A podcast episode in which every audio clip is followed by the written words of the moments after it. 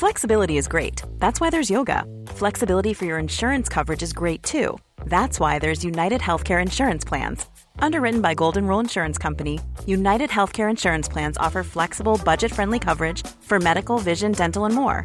One of these plans may be right for you if you're, say, between jobs, coming off your parents' plan, turning a side hustle into a full hustle, or even missed open enrollment. Want more flexibility? Find out more about United Healthcare Insurance Plans at uh1.com. Many of us have those stubborn pounds that seem impossible to lose, no matter how good we eat or how hard we work out. My solution is PlushCare. PlushCare is a leading telehealth provider with doctors who are there for you day and night to partner with you in your weight loss journey. They can prescribe FDA-approved weight loss medications like Wagovi and Zepbound for those who qualify. Plus, they accept most insurance plans. To get started, visit plushcare.com slash weight loss. That's plushcare.com slash weight loss. Bonjour, c'est Jules Lavie pour Code Source, le podcast d'actualité du Parisien.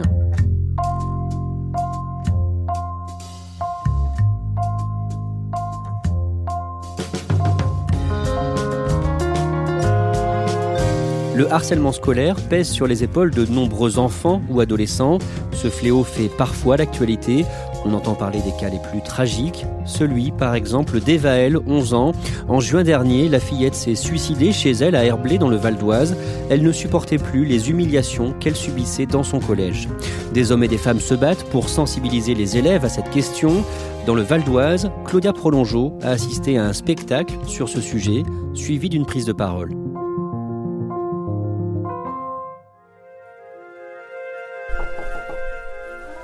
Ce soir-là, j'ai rendez-vous au centre social d'Hermont-Aubonne, où je dois retrouver Cléo Dangouin. C'est une autrice de théâtre de 27 ans qui a créé il y a deux ans une pièce sur le harcèlement scolaire, destinée au jeune public et inspirée de sa propre expérience. J'étais une euh, vraie intello. J'aimais beaucoup, beaucoup l'école, j'aimais beaucoup lire, j'aimais beaucoup être avec des personnes plus âgées que moi perfectionniste et qui déteste l'échec, petite. Donc le fait que ça marche pas avec les autres, c'était d'autant plus frustrant parce que j'avais désespérément envie qu'on m'aime euh, et de réussir partout.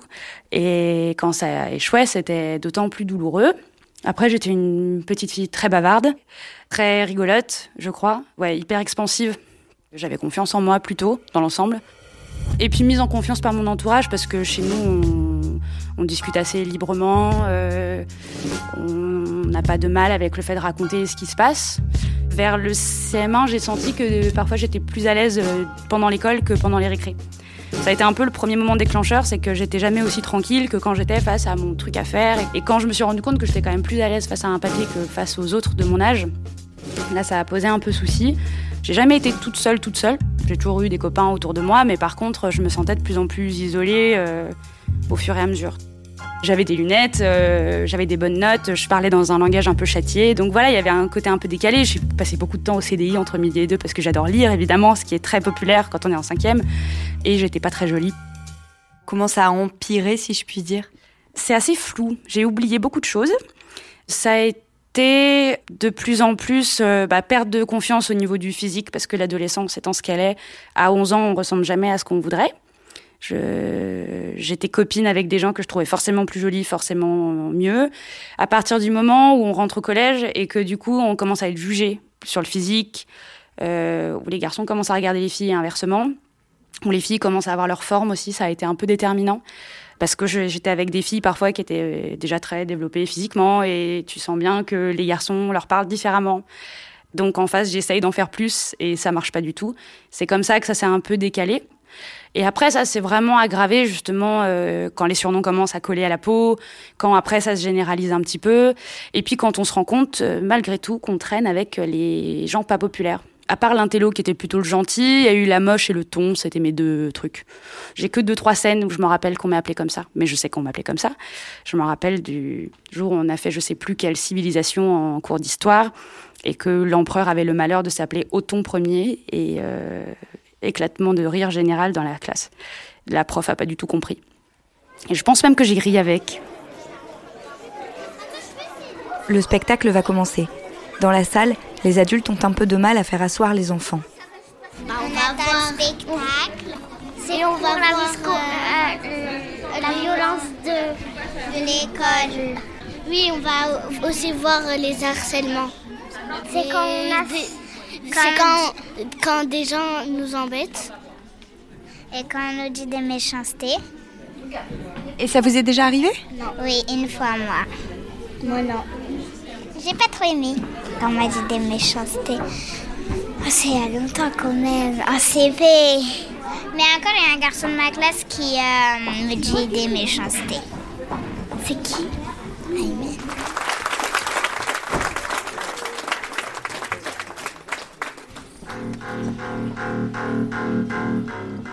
En cinquième, ça a été particulièrement difficile parce que c'est là qu'effectivement, euh, ça devenait généralisé. Bah, les surnoms, ça a été à ce moment-là. Euh, les fameuses lettres, effectivement, ça a été là. C'est-à-dire que j'ai reçu, mm, je crois, en main propre, mais je suis plus sûre. C'est pareil, c'est des choses qui sont hyper floues. Euh, on m'a donné une lettre qui était juste des trucs vraiment pas sympas sur moi, avec euh, une petite photo de Hulk avec marqué ça c'est toi, mais en mieux bien sûr. Et puis deux, trois autres comme ça. J'ai rien trouvé de mieux que répondre parce que j'avais envie de répondre, mais évidemment c'est l'engrenage. On répond toujours à côté, on répond jamais ce qu'il faut. Et je savais plus ou moins qui était à l'origine de ça parce que j'avais reconnu l'écriture, parce que j'avais vu un peu. euh, je savais bien qui c'était. Mais bon, peu de preuves et puis euh, pas très envie d'en parler à tout le monde non plus, quoi. C'était là aussi où on est allé voir le CPE avec euh, ma mère, qui nous a entendu, qui était quelqu'un d'hyper bienveillant. Je veux pas du tout qu'on croie qu'il a pas fait son boulot. Je pense qu'il était conscient, mais simplement, il a... c'était difficile d'agir.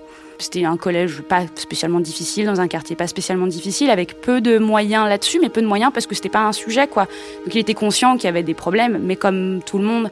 Donc euh, c'est des moments comme ça dont je me rappelle, mais c'est très. Il y a très peu de choses dont je me rappelle, en fait. Je veux pas, je veux pas, je veux pas, je veux pas, j'ai mal au ventre. Écoute, je sais pas quoi te dire. J'essaie de trouver, mais je sais pas quoi te dire. Tu pourrais me raconter? Je veux pas. Me raconter? Oui. La pièce écrite par Cléo s'appelle La Traversée. Cette traversée, c'est celle de l'adolescence et des couloirs de l'école. C'est ce que les enfants voient tous les jours, ces petits coups qu'ils prennent ou se donnent quotidiennement. Alors va à l'école. Tu y vas et je viens te chercher après. Tu viens Oui, promis, je viens te chercher après. Ma mère m'a toujours dit que j'étais belle. Et elle m'a toujours dit que j'aurais des seins un jour. Elle m'a toujours dit que moi aussi ça m'arriverait et que ça irait mieux. J'étais assez sûre que ça allait s'arranger. Donc euh, j'ai pris mon mal en patience en me disant c'est pas la vraie vie, ça c'est l'école. L'école c'est pas la vraie vie. Et voilà, maintenant c'est plus douloureux. Après je réfléchis à la jeune fille que j'étais et je me dis que ben c'est pas mal de, de penser ça maintenant parce que c'est pas gagné. Ça aurait pu me coller bien plus à la peau, je pense. Et vous, vous en dites parfois des méchancetés Non. Jamais Non. Bon, Moi, un des fois, petit quand peu. même. Moi aussi. Des fois, quand ils m'embêtent et euh, à la maison quand je suis énervée. Et vous pensez qu'il faudrait arrêter d'en dire des méchancetés Oui. Mais vous n'arrivez pas à vous empêcher Non. Non. Ce qu'elle a subi, Cléo n'en a pas eu conscience tout de suite. Il a fallu du temps et le hasard de la programmation d'un journal télévisé pour poser les mots harcèlement scolaire sur son passé. Alors, c'était, je me rappelle plus de l'année, mais c'était, je devais avoir euh, 19 ans, 20 ans, 21 ans, un truc comme ça, 22, je ne saurais pas dire. On a vu au hasard complètement un reportage au journal télévisé d'une fille qui allait dans les écoles faire des interventions. Euh, elle avait vécu le harcèlement et elle, c'était, c'était vraiment très douloureux pour elle et elle allait en parler avec les enfants. Au moment où elle a raconté un peu ce qu'elle avait vécu, on s'est regardé avec ma mère et on s'est dit mais c'est ça en fait. Elle m'a dit, euh, mais alors moi je me suis pas du tout rendu compte. Je dis mais t'inquiète, moi non plus en fait. C'est là que je me suis rendu compte que c'était ça. Je devais avoir 20 ans parce qu'après j'en ai un petit peu parlé avec des copains euh, avec qui je montais des spectacles. Et, c'est là aussi qu'est venu le moment où euh, j'ai arrêté de dire qu'il m'était jamais rien arrivé dans la vie. Euh, chose que j'ai utilisée dans le spectacle, c'est qu'avant je disais qu'il m'était jamais rien arrivé, que j'avais une vie plutôt simple. Et c'est à partir de ce moment-là que j'ai commencé à y penser vraiment. Après est venue l'idée quand j'ai voulu écrire un nouveau spectacle, mais cette fois-ci un spectacle qui est vraiment du poids pour les gens. Et j'ai choisi ce sujet-là parce que je me suis dit, il y a peut-être moyen de faire quelque chose avec ce que j'ai vécu. Donc voilà, c'est ce truc-là qui a été charnière un peu, ce moment. J'en ai marre. J'en ai marre, marre, marre, marre. J'en ai marre, marre de tout. Euh, le spectacle, je l'ai écrit euh, pendant longtemps, je voulais que ça parte de moi et de mon imaginaire. Je voulais pas égrener tous les harcèlements possibles, c'était pas le but. Je voulais pas parler de choses trop graves non plus, de tentatives de suicide, ce genre de choses. Je voulais pas parce que c'est parfois pour les collégiens notamment, ils savent très bien qu'il y a des gens qui se suicident. Ils savent beaucoup moins que ça peut être euh, juste un petit surnom, que ça peut être des choses beaucoup plus insidieuses, beaucoup plus invisibles. Et moi, c'est là-dessus que je veux sensibiliser. C'est sur les petites humiliations du quotidien en fait plutôt que sur les cas les plus graves, parce que c'est de ces humiliations du quotidien que ça se termine en cas grave. Mais c'est fatigant, parce qu'il faut replonger dans des trucs. Il y a un peu une notion de culpabilité aussi qui rentre au fur et à mesure, comme l'impression de remuer des choses qui ont plus besoin d'être remuées, l'impression de parler de choses qui n'étaient pas si graves, euh, de comparer avec ce que vivent les autres en se disant oui mais moi c'était moins pire. Et puis comme si le fait de s'en être sorti, ça décrédibiliserait ma démarche un petit peu. La représentation se termine et Cléo lance le débat avec les spectateurs. Chacun y va de ses remarques et de ses questions, jusqu'au moment où une jeune fille de troisième, venue spécialement pour voir le spectacle, se lève et prenne la parole. L'année dernière, je me faisais harceler. Euh, la personne était dans la même classe que moi, et cette personne, elle me donnait des surnoms. Et à chaque fois que je me rapprochais de quelqu'un, elle me disait non, fais attention, à côté de toi, il y a cette personne. Et je me sentais directement visée parce que je savais que c'était moi. Et cette personne-là, elle arrêtait pas, elle arrêtait pas. Je suis partie voir la CPE, je lui ai expliqué. Et la CPE, elle m'a dit de me repasser la prochaine fois. Si ça continue, bah ça continue encore et je suis partie lui parler. Et elle a convoqué cette personne. Depuis, bah ça s'est arrêté. Maintenant, je vois que j'ai confiance en moi. L'année dernière, j'étais une personne, euh, franchement, euh, je me laissais faire. Je parlais pas. Mais cette année, je me suis dit, bah, je veux pas que ça recommence ça m'a fait tellement de mal. Et cette personne, avant, on était, on était tellement ensemble, on se parlait tout le temps, on était des, meilleurs amis. Et là, je vois que du jour au lendemain, elle devient mon harceleuse. Et donc, euh, ça me fait du mal. Pourquoi est-ce que tu as voulu euh, intervenir devant tout le monde et raconter ça devant tout le monde? Bah pour leur dire il y a toutes sortes de personnes qui se peuvent se faire harceler que tu sois grand ou que tu sois petit bah tu peux te faire harceler en fait, le spectacle, euh, m'a montré que je devais avoir confiance en moi, euh, je devais pas écouter les autres, ça me soulage. Quand elle se rassoit, les applaudissements s'élèvent à nouveau. Moi, je me dis que en fait, le travail, il est fait. Elle a réussi à le dire dans un micro, euh, avec beaucoup d'émotion, mais elle l'a dit. Donc à partir de là, euh, ça va s'arranger pour elle parce que ça va la rendre bien plus forte et elle saura le reconnaître et elle saura aider d'autres. Et hum, pour moi, euh, c'est gagné en fait. Elle, elle le sait pas encore, mais moi, je le sais. Et quand vous voyez qu'il y a une petite fille, euh, Evaël, qui a mis fin à ses jours en juin dernier, à l'âge de 11 ans, parce qu'elle était victime de harcèlement, qu'est-ce que vous pensez? Euh, je sais, j'ai du mal à définir ce que je ressens. Je suis effarée, je pense que c'est le meilleur mot. Je suis atterrée. parce que c'est très compliqué à entendre qu'à 11 ans, on, est on, on, puisse vouloir ça. De se dire que ça traverse l'esprit d'un enfant, c'est hyper douloureux. Donc euh, moi, ça m'atterre et puis ça me, ça me fait beaucoup de mal pour les témoins autour, que ce soit les proches ou les moins proches, tous les gens de sa classe et, tous ceux qui vont devoir vivre avec ça. Les parents se battent en ce moment pour euh, qu'on reconnaisse la culpabilité, euh, la responsabilité d'une des profs. Et il y a un vrai travail à faire là-dessus parce que c'est historique qu'une prof soit mise en examen, enfin en tout cas été en garde à vue. Pour ça, c'est historique et en même temps où s'arrête la culpabilité et où commence l'absence de formation? C'est-à-dire que moi, je, me pose encore la question de savoir est-ce que les profs sont suffisamment formés pour qu'on puisse leur reprocher après? Aujourd'hui, c'est encore assez balbutiement, donc c'est très compliqué de savoir ça. Euh, c'est vrai que c'est de l'ordre de la science-fiction en fait, de dire que ça aille jusque là, c'est incroyable. Moi, je me rendais pas compte non plus. Hein. moi, je suis surprise que ça arrive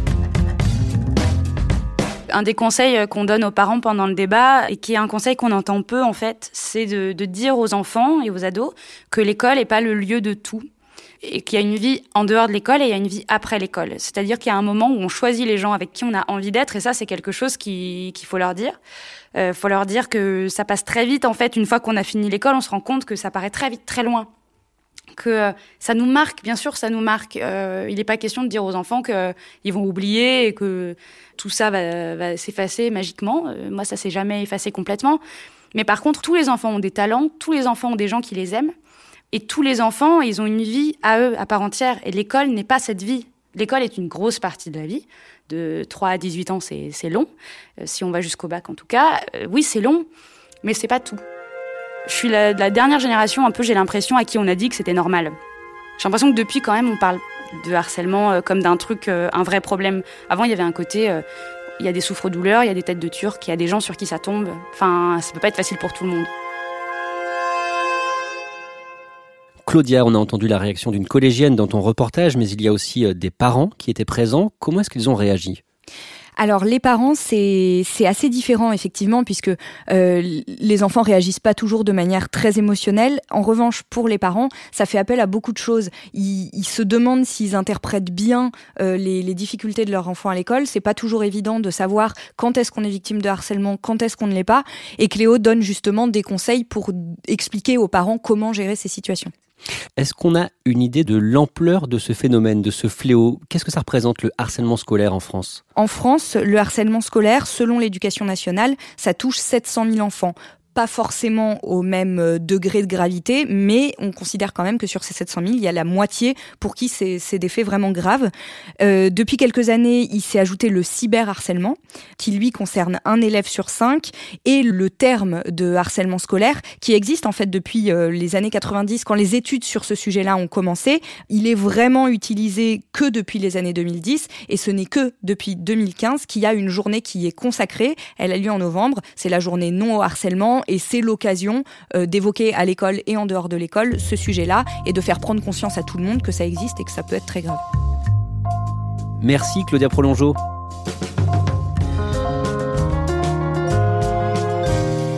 Épisode produit par Stéphane Geneste et Clara Garnier-Amouroux.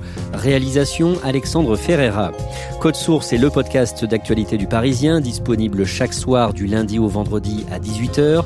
Vous pouvez nous écouter sur toutes les applications de podcast, mais aussi Deezer et Spotify.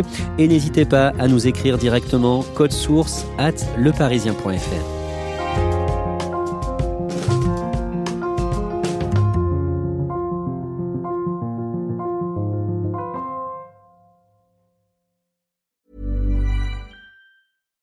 Normally, being a little extra might be a bit much, but not when it comes to healthcare. That's why United Healthcare's Health Protector Guard fixed indemnity insurance plans, underwritten by Golden Rule Insurance Company, supplement your primary plan so you manage out of pocket costs. Learn more at uh1.com.